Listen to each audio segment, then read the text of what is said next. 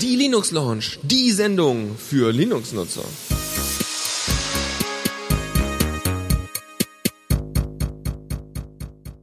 Hallo und herzlich willkommen zur Linux Lounge.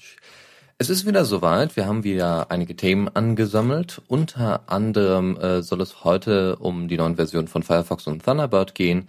Äh, wir stellen mal einen neuen, Lab, äh, neuen Desktop vor und es gibt äh, auch ein bisschen was Neues von Canonical, die sich so ein bisschen an den Humble Bundles orientieren. Was genau das ist, hört ihr gleich. Jetzt gibt's erstmal von CC Mixter beziehungsweise von dem Interpreten Cooped das äh, Lied Hardcore. Bis gleich. Neues aus dem Repo. Updates für Anwendungen. Oh, und wir sind wieder zurück auf The Radio CC. Gut, also neue Version von Firefox und Thunderbird, äh, nämlich die Version 16. Bei Firefox ist unter anderem die Web-App-Unterstützung hinzugekommen, haben wir schon öfters mal drüber gesprochen, dass eben über das Web äh, quasi eine API aufgebaut wird, ähm, wo dann Apps drauf zugreifen können und diese Informationen dann dementsprechend verarbeiten können, wie zum Beispiel die Akkulaufzeit oder ob Bluetooth an ist und und und. Und das ist jetzt in Firefox integriert worden. Außerdem für die Entwickler ganz interessant eine JavaScript-Konsole. Äh, dort könnt ihr dann zum Beispiel Screenshots anfertigen und ähm, das Ding hat eine eingebaute Autovervollständigung. Also das wäre so, als wärt ihr jetzt äh, in der Shell und könnt, würdet jetzt Tab drücken, um zum Beispiel ein bestimmtes File rauszusuchen oder eine, einen bestimmten Ordner. Äh, das schön, deswegen ist es relativ einfach äh, zu lernen, weil man braucht selber nicht so viel Wissen. Es gibt ein paar Grund, äh, Grundvokabeln, die man lernen muss, ein paar Grundbefehle, die dann einfach lernen, auswendig lernen und dann die einzelnen äh, Elemente, die danach kommen, die Optionen dann einfach nachlernen oder einfach mal ausprobieren. Also Screenshots zum Beispiel anfertigen, wenn man äh, ein Add-on baut, ist manchmal ganz hilfreich, um dann zum Beispiel Fehler zu zeigen oder eben zu bearbeiten. Dann äh, gibt es jetzt ein, ähm, äh, ist ein Editor eingebaut worden oder ist schon ein Editor drin, äh, der sich auch die letzt, zuletzt geöffnete Datei merkt. Solltet ihr also lokal ähm, mit diesen mit diesen Werkzeugen von Firefox arbeiten, ne? also rechte Maustaste und dann zum Beispiel äh, Objekt anzeigen oder ja, so ähnlich heißt es, glaube ich. Und ja, Inspect Element äh, heißt es zumindest in der englischen Version. Und dort könnt ihr dann ähm, eben Einstellungen vornehmen, äh, Sachen verändern, CSS zum Beispiel oder mal die Anordnung von den HTML-Tags ähm, und so weiter, von den Diffs zum Beispiel ändern. Äh, und wenn ihr das lokal macht, dann wird auch noch die zuletzt geöffnete Datei sich gemerkt, was sehr hilfreich ist, wenn ihr da die ganze Zeit am entwickeln seid. Dann gibt es jetzt keine Mozilla-spezifischen CSS-Präfixe äh, Präfixe mehr. Äh, die gab es ja vorher mal, Mozilla, ähm, weiß ich nicht, dann gab es ja Gradient und sowas oder Shadow und das gibt's jetzt nicht mehr. Das heißt, ihr könnt jetzt einfach die ganz normalen Tags benutzen und die werden dann auch dementsprechend übernommen. Natürlich könnt ihr auch die alten immer noch drin lassen, das wird Firefox weiterhin unterstützen, nur ähm, ist halt jetzt nicht mehr nötig und gilt somit für allgemein alle Browser. Außer vielleicht für den Internet Explorer, weil der wieder hinterherhinkt, aber nun gut. Dann haben wir, äh, wie gesagt, die APIs äh, sind eingebaut worden, die äh, für die Web-Apps, äh, die Web-APIs und ähm, wenn ihr äh, früher immer so JavaScript-Webseiten auf, auf hattet, also ähm, Webseiten mit viel, wo viel JavaScript ausgeführt wird, Facebook zum Beispiel ist so eine, dann äh, war es immer so, dass ähm, wenn ihr das geschlossen habt, dass trotzdem das JavaScript im Hintergrund noch weiterlief, beziehungsweise das immer noch aktiviert war und quasi euren ähm, ja euren RAM vollgeschrieben hat und deswegen Firefox immer so langsam wurde, weil der RAM so schnell voll war. Der, ähm, wenn, wenn die Webseiten jetzt nicht mehr benutzt, also würdet ihr jetzt nicht zum Beispiel Firefox nicht mehr, äh, würdet ihr Facebook nicht mehr aktiviert haben, dann wird dieser Speicher auch äh, freigegeben für andere Tabs. Ist hilfreich, macht Firefox ein bisschen schneller und ihr könnt, während ihr im Web surft, noch andere Dinge tun. Und es gibt jetzt zumindest in der in der mobilen Version gibt es eine Share-Funktion, ähm, wo ihr die Tabs direkt an den Desktop senden könnt, was sehr hilfreich ist, wenn ihr gerade, ihr kommt gerade nach Hause, ihr habt gerade eine Website gefunden, die total interessant ist und äh, ihr wollt jetzt aber eben nicht äh, YouTube unbedingt auf dem Handy ausführen, kommt gerade nach Hause, sagt bitte einmal an den Desktop senden, Desktop ist schon an am besten oder ihr macht ihn gerade an, zack, ist es auf dem Desktop und ihr könnt euch das Ding angucken, das, was sehr hilfreich ist. Oder ihr kriegt gerade eine Mail und da steht ein Link und ihr wollt dann das direkt an den Desktop setzen, äh, senden. Das geht jetzt. Außerdem könnt ihr ähm, in der mobilen Version jetzt auch über Touchgesten Copy and Paste machen. Und es gibt einen Reader-Modus, so wie es äh, den in Safari äh, gibt. Ähm, da gibt's den aber auch in Safari äh, standardmäßig, auch auf dem Desktop. Das gibt's jetzt beim normalen Firefox noch nicht. Aber der Reader-Modus ist äh, sehr schön äh, für eben Tablets und vor allem eben für Smartphones, weil eben sonst viel Werbung eingeblendet wird und all so ein Zeug. Und so wird wirklich nur der Text angezeigt. Ähm, was äh, Thunderbird angeht, äh, gibt es jetzt vor allem die Unterstützung der stillen Updates. Die gab es ja schon vorher bei Firefox. Das haben sie jetzt also nochmal perfektioniert und auch in Thunderbird eingebaut, so dass man eben zumindest unter Windows hm, äh, eben nicht mehr mitbekommt, wenn irgendwelche Updates kommen, ja, irgendwelche Hotfixes. Dann ähm, gibt es auch eine bessere Performance in Thunderbird. Solltet ihr also Thunderbird mitnutzen, auf jeden Fall auf die neue Version updaten. Dann äh, gibt es erstmal einen Power Boost und ähm, die Anhänge wenn ihr irgendwelche Mails schreibt und ihr wollt Anhänge hinsetzen und ihr benutzt den Cloud-Dienst Box.com, ich nicht, ich kenne ihn noch nicht mal, aber ist egal, äh, dann könnt ihr das jetzt auch, das ist nämlich jetzt auch unterstützt.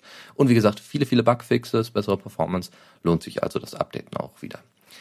Gut, wir kommen weiter zum nächsten Thema, zu einem nächsten Release von einer Oberfläche, die wirklich nicht, nicht wirklich bekannt ist, und zwar Razer Qt.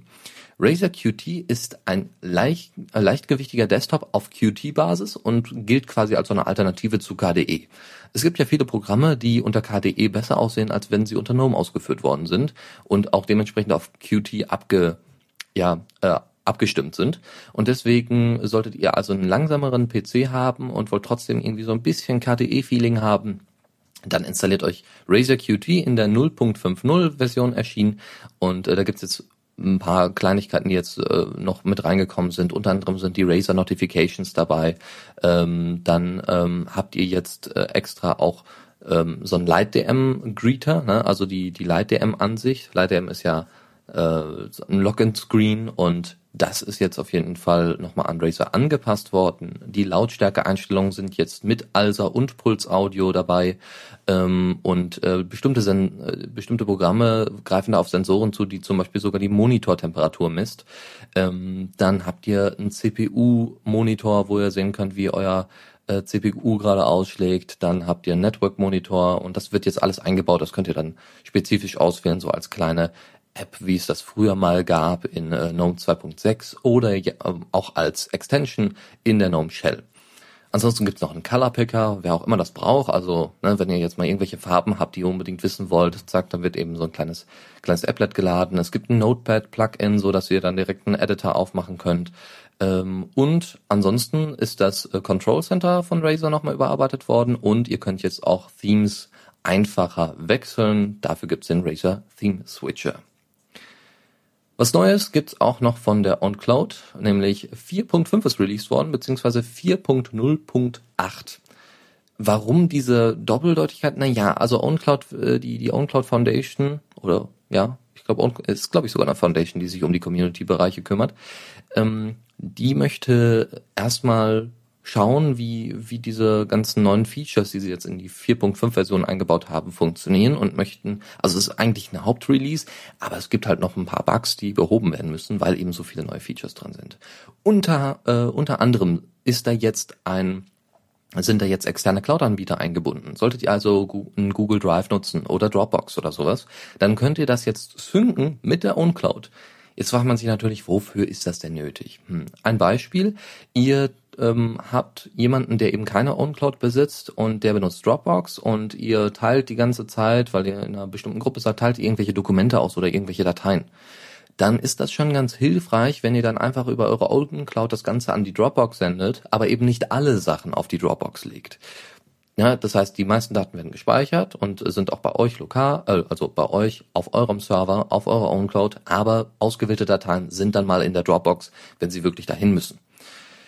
Äh, das Syncing funktioniert also auch äh, wunderbar unter Google Drive, Dropbox und es gibt noch ein paar Anbieter, die da äh, aufgelistet werden sollten. Und ähm, dann im Allgemeinen, das Syncing im Allgemeinen ist jetzt schneller. Also das Syncing über WebDev zum Beispiel, weil es jetzt IDs gibt. Ähm, gibt's in den gibt's in den Linux-Systemen standardmäßig eigentlich. Es gibt bestimmte ähm, IDs, äh, die genau sagen, jetzt, die Datei ist in dem und dem Zustand. Und ändert man die ID etwas, weiß man ganz genau, okay, die Datei wurde geändert. Ja, das heißt, es werden nicht dauernd immer, wird nicht dauernd so ein komplettes Backup von der kompletten OwnCloud angelegt, sondern wirklich nur die Dokumente, die wirklich editiert worden sind. Also das, was auch Sinn macht. Und somit ähm, senkt sich auch vor allem der Traffic und der Aufwand, das runterzuladen. Ja, jetzt habt ihr auch die Möglichkeit, äh, Unteradmins, Subadmins äh, einzubauen, die dann auch für mehrere, also mehrere für eine Gruppe, die dann eben eine Gruppe steuern können. Das heißt, äh, wenn ihr ja, wenn ihr tatsächlich so ein, so ein Community-Only Cloud habt, ist es ganz hilfreich, wenn ihr da äh, mehrere Leute dann zur Betreuung einer bestimmten Gruppe anweist, weiß nicht, falls ihr mal im Urlaub seid oder sowas. Dann ähm, ist jetzt die Dateiversionierung eingebaut, habt ihr also, äh, ladet ihr also eine neue Datei hoch, die den gleichen Namen hat, dann wird quasi nur gesagt, ah, okay, das ist jetzt keine neue Datei, das ist dieselbe, nur in einem anderen Zustand. Gut, dann nehmen wir mal die aktuellere, aber man kann noch auf die alte zugreifen. Ist hilfreich, wenn man vor allem Code, äh, Code zusammenbaut. Dann gibt es jetzt auch ein Auslaufdatum für die Verteilung und ihr könnt Passwort, äh, Passwörter setzen. Mit Verteilung ist gemeint, ihr shared eine Datei im Netz, stellt den Link da fest und äh, sagt dann hier bitte mal runterladen, aber eben nur ausgewählte Leute, die auch das Passwort kennen, die können das dann da runterladen oder eben bis zu einem bestimmten Datum so. Ne, bis dahin solltet ihr das gelesen haben, ladet euch das bis dem und dem Datum runter. Funktioniert also jetzt nun auch. Dann im Allgemeinen, das ist alles deutlich schneller, das Sharing vor allem äh, weil eben viele Sachen rausgeflogen sind, neue Sachen reingekommen sind, Bugfixes ohne Ende. Dann könnt ihr jetzt die Kontakte in mehreren Adressbüchern hinterlegen. Ähm, ihr könnt die Präsentation, die in dem ODF-Format, äh, Open Document Format äh, veröffentlicht worden sind, ähm, könnt ihr jetzt einfach ausführen in der OwnCloud, könntet theoretisch also in der Schule einfach die OwnCloud aufmachen, macht eure Präsentation an und haut rein. Ja, nichts runterladen, nicht irgendwie, ah, nee, wir haben das Programm jetzt hier nicht. Zack, einfach über die OwnCloud machen. Dann noch ein paar Details, ein paar Zahlen, und zwar über eine halbe Million User, um genau zu sein, 650.000 User weltweit, zählt zumindest die, zumindest die OwnCloud Foundation, seit 2010. 2010 ist die OwnCloud ähm, ja überhaupt erst veröffentlicht worden und seitdem sind es über eine halbe Million User, die die OwnCloud benutzen. Und das ist doch schon mal ein Fortschritt. Nach zwei Jahren finde ich das schon ganz, ganz ordentlich. Gut, wir machen jetzt erstmal ein kleines Päuschen. Ihr könnt auch mal mit ein bisschen der Musik lauschen. Und zwar gibt's jetzt Alex mit Funk It. Und da sind wir wieder zurück zur Linux Lounge. Jetzt kommt der Newsflash. Und zwar geht es um Google und die Nexus-Geräte. Google hat ja sich tatsächlich das Label Nexus äh, auf äh, ja aufgemalt, ähm, möchte jetzt aber das mehreren äh, mehreren Herstellern auch erlauben. Ja, Nexus gehört Google, aber es soll jetzt mal ein bisschen weiter verbreitet werden, weil Nexus ja jetzt schon zur Marke geworden ist. Und zwar, ähm, wo hat Google immer sich die Leute vorher rausgesucht? Samsung, Asus zum Beispiel fürs Nexus 7 und ähm, ja, Samsung, Asus, wie wir angekündigt hatten, eigentlich auch noch LG. Aber wenn eben dieser Plan aufgeht, dass äh, das jetzt jedem erlaubt wird, zum Beispiel auch Sony und so weiter, dann äh, könnte es sein, dass es etwas schneller geht. Die eine der Voraussetzungen wird höchstwahrscheinlich sein, dass da Vanilla Android drauf muss. Das heißt, jeder kann, jeder Hersteller kann quasi Nexus-Geräte erstellen, kann sagen, ist Nexus, ja. Hauptsache, er bearbeitet das nicht manuell. Ja, es gibt ja die Sense-Oberfläche zum Beispiel bei ähm, bei HTC-Geräten, genau, HTC war noch so ein Hersteller, ähm, bei HTC-Geräten und das ist immer sehr nervig, weil die müssen natürlich für jede neue Version die Sense-Oberfläche wieder anpassen, aktualisieren und das ist natürlich doof und deswegen dauert das immer so lange, bis sich ein neues Update einspielen lässt. Aber eben mit den Nexus-Geräten sollte es dann so sein, dass eben Vanilla Android einfach ne, nach wenigen Tagen, nachdem Android veröffentlicht worden ist, hier zack, Android-Update, los, drauf damit, fertig. Ja, das heißt, man hätte nicht mehr so das äh, eines dieser Hauptprobleme von Android, eben diese Zerteilung in allen möglichen Bereichen. Ja, warum nicht? Ne? Ihr könnt ja mal ein bisschen was dazu schreiben, was ihr äh, davon haltet, dass jetzt das Nexus-Label ähm, ein bisschen erweitert wird, also für alle offengestellt wird und nur bestimmte Voraussetzungen noch erfüllt werden müssen. Ähm, mal schauen, ob das was bringt. Wahrscheinlich werden es dann bald keine Android-Geräte im Allgemeinen mehr geben, sondern immer nur noch Nexus-Geräte, weil alle direkt Vanilla Android draufziehen. Canonical arbeitet nicht mit dem Humble Indie Bundle zusammen, nein, äh, hat aber jetzt, also bittet um Spenden im Stil des Humble Indie Bundles. Ihr habt ja die Möglichkeit bei den äh, Bundles einfach einzustellen, ich möchte bitte so und so viel für Charity ausgeben oder hier für die Electronic Frontier Foundation oder für die Developer oder für Humble selbst. Das hat Canonical sich jetzt einfach abgeguckt und hat gesagt, ja, das machen wir jetzt auch. Und zwar auf der Webseite, kurz bevor ihr etwas downloadet, also äh, die Distro downloadet, sagen sie, ja, ihr könntet ja mal spenden. Diese Möglichkeit zu spenden gab es schon vorher, muss man dazu sagen, aber jetzt ist sie etwas penetranter. Und ähm, es gibt da mehrere Einstellungsmöglichkeiten. Zum Beispiel, worauf sich Canonical besonders ähm, konzentrieren soll. Auf den Desktop, auf die Performance, auf, den, äh, auf die Hardware-Unterstützung, auf äh, die Umsetzung für Ubuntu Phone und für Ubuntu Tablet. Dann, ähm, dass die Community mehr beteiligt werden soll, dass eine bessere Koordination mit Debian passieren soll, dass eine bessere Unterstützung für diese anderen Derivate wie Xubuntu und Lubuntu dabei sein soll. Witzigerweise ist auch Kubuntu dabei in dieser Auflistung. Dabei hat, ähm, hat aber Blue Systems ja vor kurzem Kubuntu auf, äh, übernommen. Komischerweise. Also sie wollen quasi Geld noch für Kubuntu anstreichen, obwohl sie damit gar nichts mehr zu tun haben. Hm. Vielleicht wird sich das auch noch ändern. Mal gucken. Ähm, dann, äh, wie gesagt, das Geld wird nur dem Ubuntu-Projekt zugutekommen und nicht irgendwelchen Auslagerungen oder Erweiterungen von Canonical. Das kann man natürlich auch einstellen. Ne? Tipp Canonical. Äh, Canonical ein bisschen was spenden. Bis jetzt ist auch PayPal allein möglich, aber warum nicht? Ja, also ich meine, ähm, auch wenn es eine Firma ist, aber ich denke, man kann denen auch ein bisschen was zugutekommen lassen. Und sie wollen damit ja natürlich auch zeigen, wir sind offen für Vorschläge und je nachdem, wie viel ihr uns in einem bestimmten Bereich spendet, werden wir das auch weiter ausbauen ich sag mal, ich würde jetzt zum Beispiel nicht für Unity äh, was spenden, aber für die Performance zum Beispiel. Da ist Ubuntu noch ganz hinten dran. Hardware Support hm, habe ich bisher keine Probleme gehabt, aber die Community-Beteiligung oder die bessere Koordination mit Debian, dass da mehr, mehr Gespräche geführt werden, auch mit Debian, ähm, das würde ich mir wünschen, dass äh, Ubuntu auch so ein bisschen zu seinen Wurzeln zurückkehrt und so ein bisschen ja sich erinnert, äh, was sie denn ohne Debian gewesen wären. Nun gut, also, wie gesagt, spendet einfach mal ein bisschen was und probiert's aus. Es gibt auch einen Kommentar von Heise, den könnt ihr euch, den haben wir dann auch in den Show Notes verlinkt und den könnt ihr euch dann auch nochmal durchlesen. Dann eine weitere Lösung für Secure Boot von der Linux Foundation. Bisher hat ja Ubuntu, Fedora, OpenSUSE, die haben ja alle eine Möglichkeit jetzt gefunden, wie sie dieses Secure Boot mehr oder weniger umgehen können oder irgendwie integrieren können in ihre Distros, weil ja ähm, mit der kommenden Windows 8 Version äh, dieses UEFI Einzug erhalten soll und dieses Secure Boot, wo dann eben gesagt wird, hier, du musst das signiert haben, sonst darfst du nicht ausgeführt werden. Ne? Und da Windows dann, da Microsoft da die Oberhand hat, ist natürlich jede Windows-Version quasi signiert. Ja, so, und äh, zwar hat die Linux Foundation einfach vorgeschlagen, macht das doch einfach mit einem Pre-Bootloader, und das kennen wir ja schon, das gibt's ja schon, ja, Gummiboot zum Beispiel oder Shim. Und äh, dieser Pre-Bootloader soll einfach nur Loader heißen. Und der soll signiert werden von der Linux Foundation, von Microsoft dann. Und ähm, ja, da soll es dann folgendermaßen ablaufen. Bei Ubuntu ist es so, Shim, dieser Pre-Bootloader, ist signiert und prüft dann auch nochmal die Signatur von Grub. Also ob Grub signiert ist. Das heißt doppelte Sicherheit, wenn man so möchte. Die Linux Foundation schlägt jetzt aber mit Loader vor, der Loader ist signiert und führt dann, je nachdem, wie man, was man dann ähm, manuell ausführen möchte, zum Beispiel ähm, der User sieht dann, aha, da ist Grub, das möchte ich gerne ausführen, wählt Grub aus und fertig, da ist nichts signiert. Äh, hat natürlich Vorteile, wenn ihr mehrere Grubs habt oder sowas, oder wenn ihr ähm, mehrere äh, Distros habt auf einer auf einer Platte, dann äh, ist es natürlich schön, dann sagt ihr einfach nur bitte Grub ausführen und fertig und ihr braucht nicht noch gucken, ob Grub signiert ist oder sonst irgendwas, sondern der Loader wird einfach signiert und fertig. Ja, warum nicht? Ja, äh, einfach mal schauen, wie sich das in der Zukunft entwickeln wird. Ich äh, frage mich sowieso, wer dann bei der Linux Foundation da die Oberhand hatte bei dieser Entscheidung oder bei diesen Vorschlägen. Äh, könnte vor allem für kleine Distros vielleicht eine Lösung sein. Mal schauen.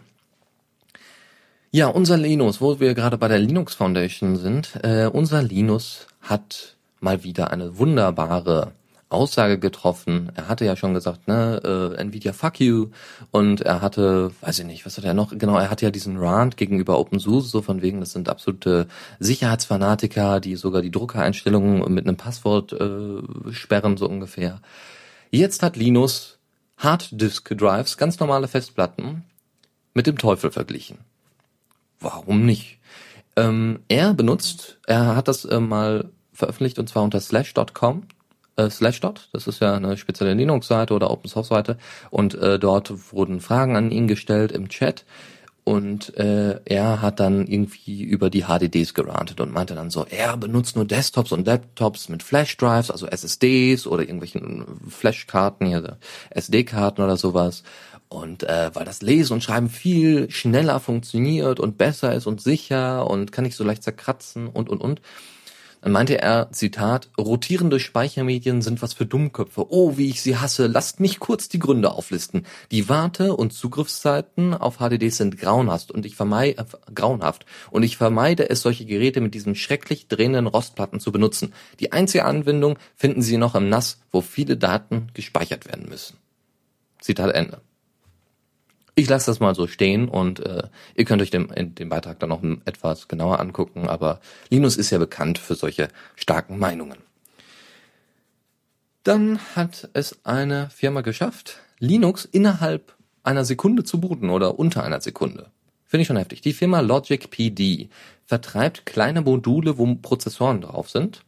Und diese Module werden dann zum Beispiel in äh, WLAN, also in Routern zum Beispiel eingebaut oder in ja irgendwelchen Management-Tools, zum Beispiel für äh, ja, also wo, wo Dinge schnell angemacht werden müssen und funktionieren sollten, wo meistens sowieso ein angepasstes Linux drauf ist. So, das macht alles die sogenannte ZIP-Technologie. Das, das hat Logic PD ähm, entwickelt äh, und somit wird dann Linux innerhalb unter einer Sekunde gebootet. So, dann ähm, haben sie ja auch gesagt, wie sie das genau gemacht haben. Und zwar haben sie erstmal den Linux-Kernel so optimiert, dass er auch zum Bootloader passt und so weiter. Also alles sehr schön klein gehalten, wirklich sehr gering, ähm, dass auch die ganzen ähm, un nicht benötigten Prozesse entweder herausgefiltert werden oder hinten angestellt werden. Es ist eine ganz wichtige Sache, wie die Prozesse angeordnet werden, was am wichtigsten ist. Ja, ähm, ob jetzt erst das Linux gestartet wird, also ne, das Linux gestartet wird und welche Treiber dann kommen, ne, und dass es auch eine angepasste GUI gibt, also alles Dinge, die man eigentlich schon kennt, die jetzt aber eben mit auf diesen Modulen auch drauf sind und somit auch noch einen eigenen Technologienamen haben, die sogenannte SIP-Technologie. Und man sollte sich dann auch entscheiden, welche Features sind wirklich elementar. Bei einem WLAN-Router ist es halt, äh, dass erstmal die Firewall, erstmal Sicherheit vielleicht. Bei anderen Geräten ist es dann, ja, wir wollen dann eher die GUI direkt haben und dann können ja noch die Treiber nachgeladen werden für USB und Co. Und äh, dass dann auch gesagt wird, welche Treiber nötig sind. Gut, das soll es erstmal von dem Newsflash sein. Ihr hört jetzt erstmal Don't Follow Me von A14 Eyes und wir sind gleich wieder da. Und da sind wir wieder zurück zur Linux Lounge auf the Radio CC.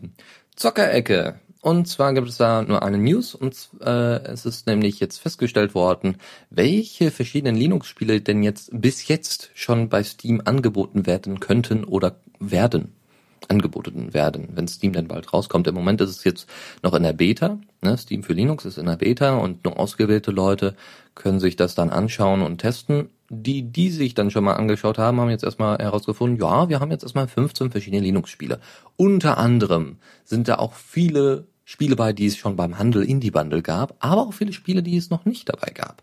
Zum Beispiel haben wir da Solar 2, Space Jam, Steelstorm, Waveform, Dynamite, äh, äh, Dynamite Jack, Aver Aversion, Gal Confusion und Serious Sam 3, was ich ziemlich cool fand. Serious Sam ist relativ bekannt, äh, ist so ein bisschen Duke Nukem für Arme. Es geht auch wieder um Monster und so weiter und wieder um schlechte Sprüche und sowas. Und Serious Sam 3 ne, ist halt ein pures Ballerspiel, bla bla. Und natürlich Left 4 Dead 2 gab es im Humble Indie Bundle noch nicht, komischerweise. Und äh, gab es jetzt auch noch nicht, äh, also gibt es jetzt wohl schon in der Beta von der äh, von der Steam-Version. Äh, Spiele, die wiederum auch bei Steam sind und beim Humble Indie Bundle dabei waren, sind unter anderem Amnesia, The Dark Decent, Cubeman, Crusader Kings 2, Super Brothers Sword and Swar äh, Sorcery und Trine 2 und World of Goo. Das war's dann auch schon. Gut, also schaut euch das mal an und äh, das, ähm, ja, wie gesagt, äh, wir warten jetzt erstmal eigentlich, bis Steam auch mal so eine Open Beta macht oder zumindest Steam dann einfach so veröffentlicht. Ich freue mich drauf, muss ich ganz ehrlich sagen. Ich werde mir dann tatsächlich meinen Steam-Account anlegen und ich würde ganz ehrlich einfach nur mal aus Spaß Left 4 Dead 2 auf Linux spielen. Ich glaube, wenn man davon Fotos macht, das irgendwo online stellt, so von wegen und dann mit der Überschrift von wegen Linux keine Spiele und so, ich glaube, das, ähm, das wird ziemlich viel Aufmerksamkeit äh, auf einen bringen. Wenn man auf Facebook wäre, glaube ich. ich glaube, auf Diaspora bringt das nicht so viel Aufmerksamkeit. Gut, wir gehen über zu unserem nächsten, zu unserer nächsten Rubrik und zwar zu unserer letzten. Tipps und Tricks. Brauchen kann man sie immer. Ja, da haben wir ähm, einen Blogbeitrag von einem Russen, der in die USA geflohen, geflohen, nein, der in die USA gezogen ist und hat erstmal festgestellt, ja, das ist ja alles ganz schön hier. Hier gibt's auch viel Fernsehen, aber ich gucke kein Fernsehen, außer wenn ich es mir aufnehme. Ich werde mein Leben nicht nach dem Fernsehen ausrichten, wie es vielleicht manche Amerikaner machen. Mal hier ein paar Vorurteile wieder bestätigen. Äh, und zwar geht es darum, HDTV übers Netz auf den Fernseher zu bringen und das alles mit Linux. Da gibt's dann eine spezielle Anleitung, welche Anbieter man da, man da denn nimmt. Und ich denke, einige Anbieter wird es auch in Deutschland geben und äh, probiert's mal aus. Ähm, da wird dann auch gezeigt, mit welcher Distro man das am besten macht, mit welchem Programm. Und äh, wer wirklich dann eben so ein paar HDTV-Videos auf seinem äh, Rechner haben möchte, der sollte sich das mal anschauen. Wie gesagt, nur ein Tipp. Genauer ins Detail kann man da nicht gehen, weil das eben äh, für einen sehr speziellen Bereich abgedeckt wird. Dann gibt es äh, noch eine Vorstellung von einem Programm. Q-Transcribe ist ein Tool, um Soundfiles besser abtippen zu können. Wenn ihr mh, hm, vom 27.3 oder hier von dem, von dem äh, Wer ist er denn? Chaos Computer Kongress?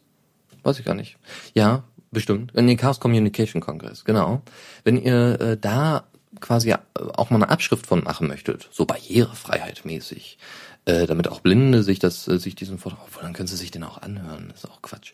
Stimmt.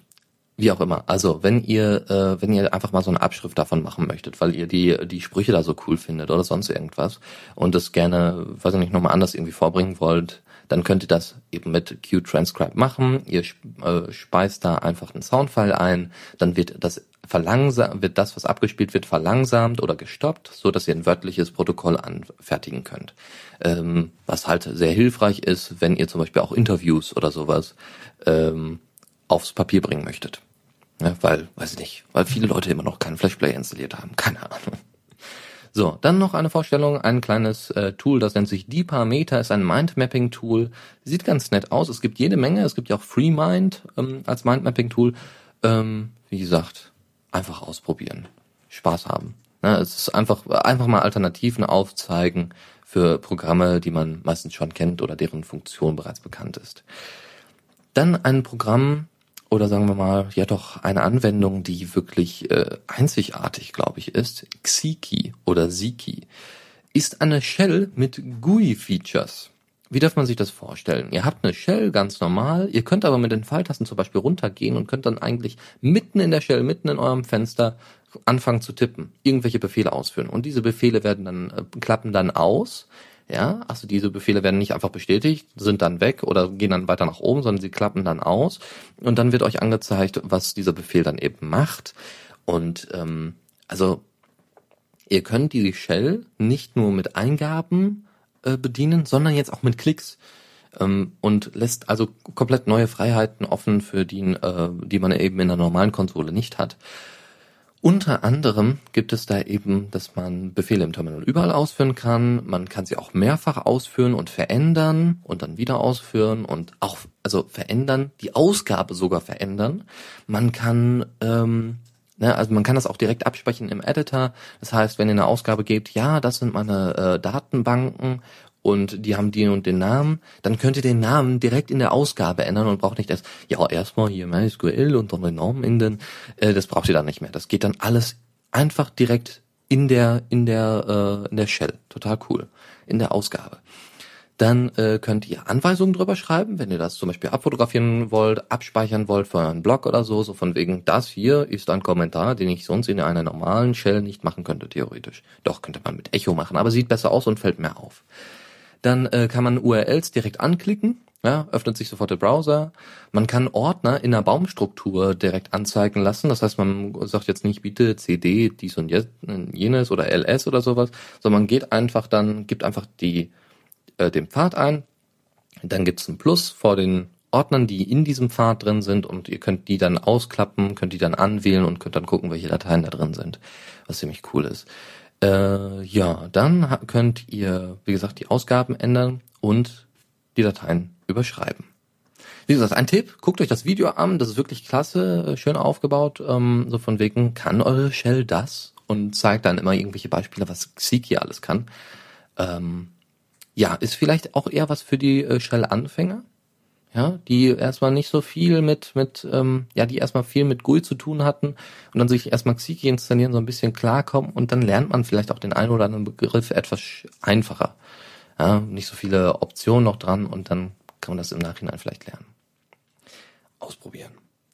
Ja, und dann unser letzter Tipp für heute. Ich habe es erstmal nicht gewusst. Ich musste erstmal lange danach suchen, um herauszufinden, wie dieses Syncing Tabs von Firefox funktioniert. Und zwar ist das ganz einfach.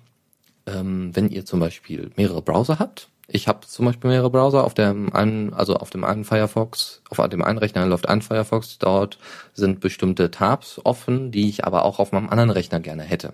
Kein Problem, kann ich alles per Syncing machen. Ich wusste nur nicht, wie man auf diese Tabs zugreift. Man gibt einfach about Doppelpunkt Sync minus Tabs ein. Ganz einfache Kiste.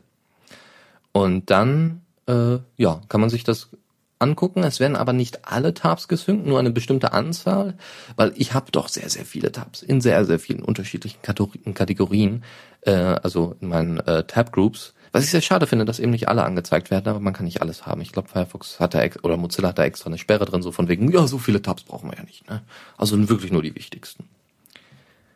Ja, das wär's für heute, für die Linux Lounge. Ähm, wie gesagt, Lukas war heute nicht da, weil er äh, immer noch kein Netz hat. Und ähm, nun gut, macht ja nichts. Wir äh, freuen uns auf jeden Fall über Kritik und Äußerungen und Vorschläge für Themen oder sowas. Wir versuchen äh, immer auch mal ein paar andere Themen mit reinzubringen, nicht immer, weiß nicht, eigentlich nicht immer Humble in die Bundle, nicht immer uncloud oder sonst irgendwas, ähm, nicht immer Steam. Also einfach mal ein paar neue äh, Sachen mit reinbringen. Und äh, wenn euch die Sendung gefällt, dann ähm, hinterlasst uns auch einfach mal hier für The Radio CC ein bisschen was über Flatter oder auch über PayPal. Und ähm, da kriegt ihr von unserem Max einfach eine Mail. Hier möchtest du auch als Lebensretter dargestellt werden und dann funktioniert das. Dann werdet ihr da als Lebensretter auf unserer Website dargestellt unter Helft dem Radio. Gut, wie gesagt, ich wünsche euch noch einen schönen Abend und äh, wir hören uns dann sowieso demnächst bei irgendeiner kommenden Sendung. Ich denke, morgen bei der Diaspora Night. Und äh, dann geht das nochmal richtig los, richtig viel Spaß. Es gibt äh, viele, viele Neuerungen über Loom.io. Also morgen dann einschalten um 20.15 Uhr ähm, auf The Radio CC. Wie immer. Bis demnächst.